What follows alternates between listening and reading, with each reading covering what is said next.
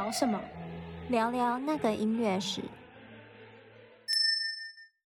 嗨，大家好，我是婷玉，我是如明。今天我们要来聊什么呢？今天我们要来聊，嗯，莫扎特死亡这件事情，还有其中一个最有名的说法，就是他被毒死的这件事情。然后我们来聊一下细节，看这件事情到底有没有可能是真的。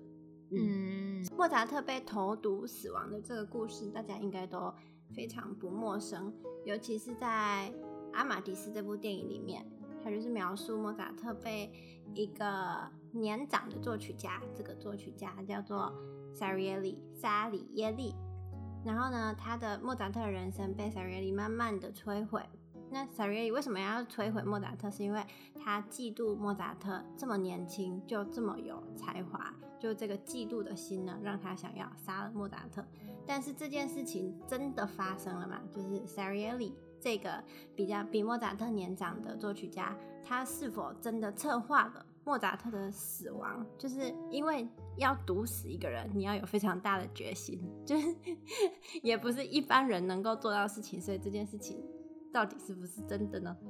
嗯，那首先我们要来聊一下，就是刚才提到的这个，呃，据说把莫扎尔毒死的这个，嗯，作曲家萨里耶里，他到底是谁？很多人都听说过萨里耶里这个名字，但是很多人知道他其实只是恰巧因为他是莫扎特传说中的死对头而已。但这个人其实。嗯，他也是当时非常厉害的作曲家，觉得还是可以大家了解一下，就是这个 Antonio s a r i e l i 安东尼奥·萨里耶利，在十八世纪中到十九世纪初，他其实是一位非常具有影响力的意大利歌剧作曲家，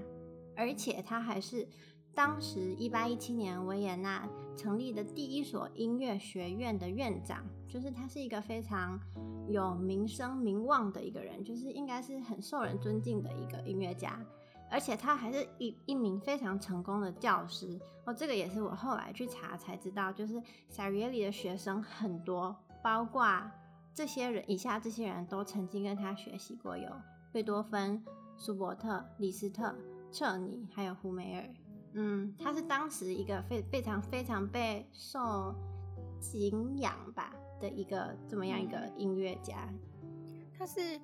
是因为他是院长，所以这些学生是从他的学院出来的，还是他亲自教导了这些人啊？应该没有亲自教导，就是可能比如说哦，这一首这个学生的这个谱他看过，然后给过意见这样。哦哦哦哦，好的，就是很奇很就是这件事情投毒这件事情是在当时这样一个有名望，而且应该也是处处都。应该人家都会就是尊敬他的这样一个人，为什么要去嫉妒一个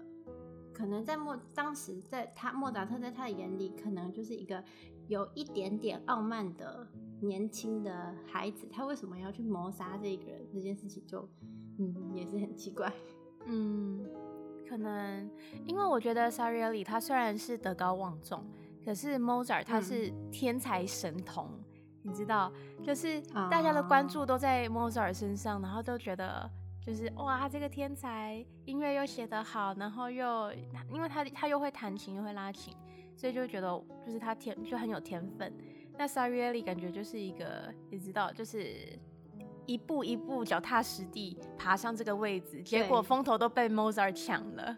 而且又因为萨里耶里他懂音乐，他知道 Mozart 写出来的是真的好。但是他又会觉得说，为什么 Mozart 都不用付出像他一样多的努力，嗯、就可以得到比他还多的可能关注吧？对对，可能这也是原因之一。那我们接下来就聊一下 Mozart 的最后一首曲子，就是这个安魂曲，也是这首曲子，就是有这个谣言说，嗯，萨里耶里把莫扎给毒死了，所以这一首安魂曲。嗯，K 六二六是莫扎特生前的最后一首作品。然后，因为他写完这首，呃，他没有写完这首作品，他写这首作品写到一半的时候，他就离世了。所以大家就说这首曲子也可以算是他自己的安魂曲，就他是写给他自己的。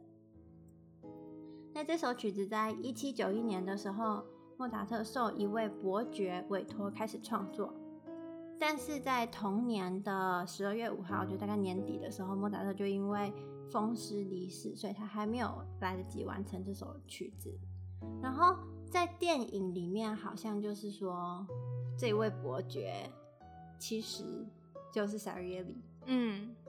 对，就是在电影里面，呃，Mozart 他已经躺在病床上了，然后就有一个人披着黑色的披风，就像死神一样戴着面具，然后就来拜访他，跟他讲说：“你要赶快创作，你的时间已经不多了。”然后呢就走了。后来那个面戴面具的人都是 Salieri。天哪，好可怕！对，那我们现在说历史的部分，就是 Mozart 开始写作之后呢，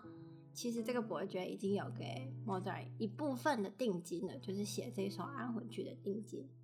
后来呢，在 Mozart 去世之后，他的妻子 Constance 就急着找人把这首安魂曲写完，这样他才可以向那个伯爵领取剩下这首曲子的酬劳。嗯，后来是由 Mozart 的助手，嗯，助理学生吧，就他的学生 Süssmayr，在一七九二年的时候完成这部作品，交给 Constance。可是这个地方我想要特别提一下，就是我今天才发现，其实这个 Süssmayr 就是 Mozart 的学生，他也曾经是 Sarieli 的学生，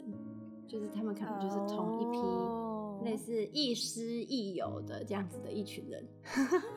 感觉就是有什么阴谋哎。如果如果真的是投毒论的话，那我觉得说不定就是那个 Süssmayr 受到了那个 Sarieli 的指示。Sarieli，嗯，对，说不定。哦，这个这个只是随便乱讲的，这个没有任何的依据啊。对，但是刚好就是很凑巧，就是 Süssmayr 他也是 Sarieli 的。学生就是他们是一群，嗯，就是可能会把作品都互相拿给对方看的这样子，就亦亦师亦友的一群人这样。嗯，然后据说 Süssmayr 在完成这部作品之后呢，那个他为了要让伯爵就是付款的这个人相信这是 Mozart 自己完成的，就 Mozart 自己写的，嗯，然后 Süssmayr 还模仿 Mozart 的签名签了上去。那关于这首安魂曲的疑点其实很多。嗯，像是安魂曲的手稿是否在 Mozart 死后有没有可能被盗用或者是转移？因为当时是康斯坦斯他急着要完成这首曲子，所以他拿这份 Mozart 的手稿去拜访过很多 Mozart 以前的友人，就说：“哎，你可不可以完成啊？哦，你可不可以完成？”那这之中经过那么多人之手，有没有可能这个手稿有损坏，或者是几页被撕下来？其实 Mozart 可能也还有完成更多什么的，就到今天这已经是不可考了。嗯，但是在这整个安魂曲的故事中，其实并没有投毒这一说。所以投毒这件事情到底是从什么时候开始谣传的呢？我们接下来就来聊一聊啊。就在 Salieri 去世后的六年左右，有一个。俄罗斯的作剧作家叫做普希金 （Pushkin），他写了一部戏剧叫做《莫扎特和萨里耶里》，就是就是这部剧就是在讲莫扎特跟萨里耶里这两个人。然后这个故事里面呢，他就描绘了嫉妒很危险，就是萨里耶里嫉妒莫扎特的才华，嗯、嫉妒使人丑陋。对。然后在一八九八年的时候，我们很熟悉的一个作曲家就是里姆斯基高萨科夫。他把 Pushkin 就是这个这部剧《莫扎特和萨里耶里》这部剧变成了歌剧，所以就是从这两部作品开始，就是塞耶里对莫扎特的嫉妒导致他毒死这位年轻作曲家，这个小小的种子呢，就在坊间，就是大家就会开始传开来，就说，哎，有没有可能莫扎特死是因为被毒死？你看那个剧里都这样写，就是 从那个时候开始，大家开始。就谣言，可是，在那个时候，他还不是一个像现在这样，很多人会认为百分之百这件事情投毒这件事情是真的。在当时，就是有这个谣言，但是大家也不太确定。嗯，然后是一直到一九七九年，有一个应该是英国的嗯剧作家叫做 Peter Sheffer，他的一个戏剧让就是在那嗯，那个时候一九七九年那个时候爆红，这部戏剧就叫做《阿玛迪斯》。然后在这部戏剧中就延续并且夸大了萨瑞利谋杀莫扎特的这个情节。嗯，五年之后呢，一九八四年的时候，就是《阿玛迪斯》这个电影在美国好莱坞上映就爆红。所以从那个时候开始，萨瑞利害死莫扎特，然后他是这个操纵者，就已经牢牢的进入人们的意识里面了。嗯、就是一传十，十传百，大家一直讲，一直讲，一直讲，大家就觉得这件事情大概百分之八十是真的。嗯嗯嗯。而且在那个电影里面，就是萨瑞里他他不是只他已经这份嫉妒让他不只只想要毁灭。莫扎的音乐事业，他还想要毁掉这个人，所以他才会去投毒。嗯，那我现在印象中，电影里面还有讲到一幕是，其实莫扎特他在写安魂曲之前，他是呃，Magic Flute，就是他的歌剧《魔笛》要上映的，嗯、就是要要首演的时候，莫扎特其实已经呃生病蛮严重的。然后 Sarieli 他其实是想要刺激 Mozart，，所以才委托他。创那个创作安魂曲，对，就是感觉好像就是有一种冥冥冥注定，那个你的死期快到了，所以你就自己创作你的安魂曲，哦、就不会让他生气了，就没有就是让他有那种精神压力，然后加上他又要就是魔笛首演又很忙，然后他又重病，然后就是多方打击之下，然后最后再来一个那个死神形象，然后吓吓 Mozart，然后他就。他就对，他就去世了，受不了惊吓，对，吓吓莫扎特，对，就是电影里面是这样子描绘的这样一个形象，一个一个过程啦。嗯、对，莫扎特他重病这件事情其实是真的，而且莫扎特他其实一生他有很多很多，就是大病小病不断，就是什么水那个水痘啊、梅毒啊，什么就是很多很多那种传染病，他其实都有，所以他身体很不好。对，就是他生病这件事情是真的，不是因为萨瑞里他才生病，他原本就生病。就是其实投毒这件事情，呃，不是只是 Pushkin 他捏造出来的，在 Mozart 他重病的时候，他就有说过，他觉得自己好像是被下毒了，因为病得太重了，你知道，他就觉得就是太。呃，身体就是非常的虚弱，感觉是被人下毒了。就他自己也有感觉是不是被下毒了，嗯、可是可能就只是重病。嗯、对，嗯，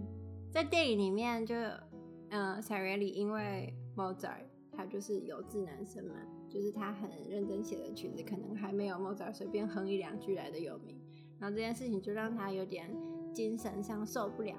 然后在电影里面，萨瑞里后来是被送到一家精神病院。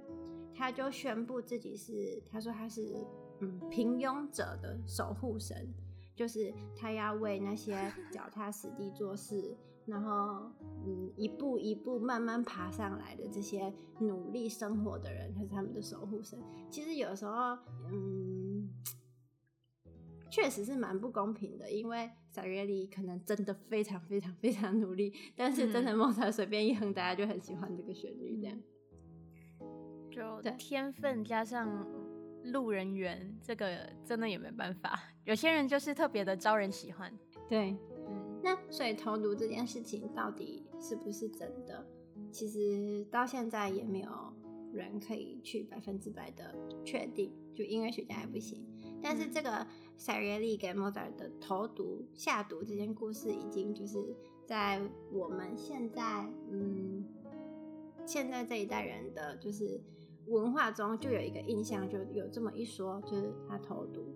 嗯，Salieri 投毒。但是这两个人真实的关系到底是怎么样的？后来我就去查了一下，其实关于两个人的记载真的是不多。但是有一件事情，我觉得还蛮值得一提，就你刚才讲到的魔笛，就在一七八六年的时候，Salieri 跟 Mozart 他们是维也纳宫廷里面的同事，嗯，就那个时候是美泉宫吧。然后，在一七九一年，就是十月十四号的时候，这个时候离莫扎特死已经不到两个月，因为莫扎特是十二月去世的嘛。就是摩笛这件事情，就莫扎特写给他妻子康斯坦丝的一封信里面还提到说，就是摩笛首演的时候，他一定要邀请萨瑞里到自己的包厢来，就是欣赏魔笛这部歌剧。然后塞瑞里也对这部《魔笛》这部歌歌剧呢非常的赞赏。然后他还说，《魔笛》这部歌剧里的每一首曲子都想要让我大喊 “Bravo”，这是塞瑞里的原话。嗯，所以在两个月之前，除非他们这个是装出来的，就是表面上看起来很和平，不然他们其实应该，嗯，可能竞争一定是有，可是有没有严重到要让塞瑞里真的去杀死一个人这件事情就不知道。嗯就莫扎特这个投毒死亡证明已经解不开了，而且特别是在《阿玛迪斯》这部就是好莱坞电影的强力渲染下，大家也很愿意为这个非常戏剧化的故事来买单。但是其实我们唯一能确定的就是，他们两个在当时都非常有才华，而且两个人也互相认识，肯定就是亦师亦友，就会互相学习。那到底是良性竞争还是恶性竞争，就不知道了。我觉得就是。必须要帮 Sarieli 平反一下，嗯，对，就是像我刚刚有提到说，Mozart 他也觉得自己被投毒了，可是他并没有说是 Sarieli 要害他，嗯，Sarieli 下毒这个理论完全是就是在 Mozart 死后，呃，大家猜测，因为他们的确是一个竞争的关系。虽然不知道他们的就是私下的交情是如何，可是他们有一个竞争关系在嘛，所以，嗯，呃，就是 Mozart 死后就会有一些你知道就八卦，就会有人在哎、欸，你知道那个死因不单纯，说不定是被谁谁谁害的，他们两个不是竞争关系吗？搞不好就怎样怎样的，就是就会有这种八卦出现嘛。所以 Sarieli 下毒这件事情是完全没有任何证据，只是大家猜测，到现在为止没有任何证据。然后加上就是那个那个 Pushkin 他他写的那一部 Rosan Sareli 然后再加上之后改成歌剧，然后再加上又拍成阿玛迪斯这部电影，所以就变成这个这个理论好像越来越有一个根据的感觉。可是其实，在历史上是没有证据的，只是大家的一个谣言而已。对，就是谣言很可怕的地方，就是你一传十，十传百，当一百个人都对你这样说的时候，你就可能真的会怀疑自己，想说，哎、欸，说不定是真的。然后你下次再遇到一个人的时候，你会说，哎、欸，你知道，反正听说 Salieri 害死莫扎特的谣言就这样传开了、嗯。对，然后可是历史上莫扎尔的死因的确也不清楚。嗯嗯，就是。大概率是病死的吧，因为他身体真的很不好。可是也有人说是因为他在写 Requiem 的，就是安魂曲的时候压力太大，精神上的压力太大，哦，对，所以造成他身体越来越不好。压力太大，这个我觉得比较比较可信。嗯，因为的确是有一部分的作曲家都是在晚年或者是就是临死前，因为创作什么曲子压力太大，然后后来身体也撑不住。反正 这就是今天和大家分享的故事，还有三月里这个人。嗯，好，那我们下周见，拜拜。拜拜。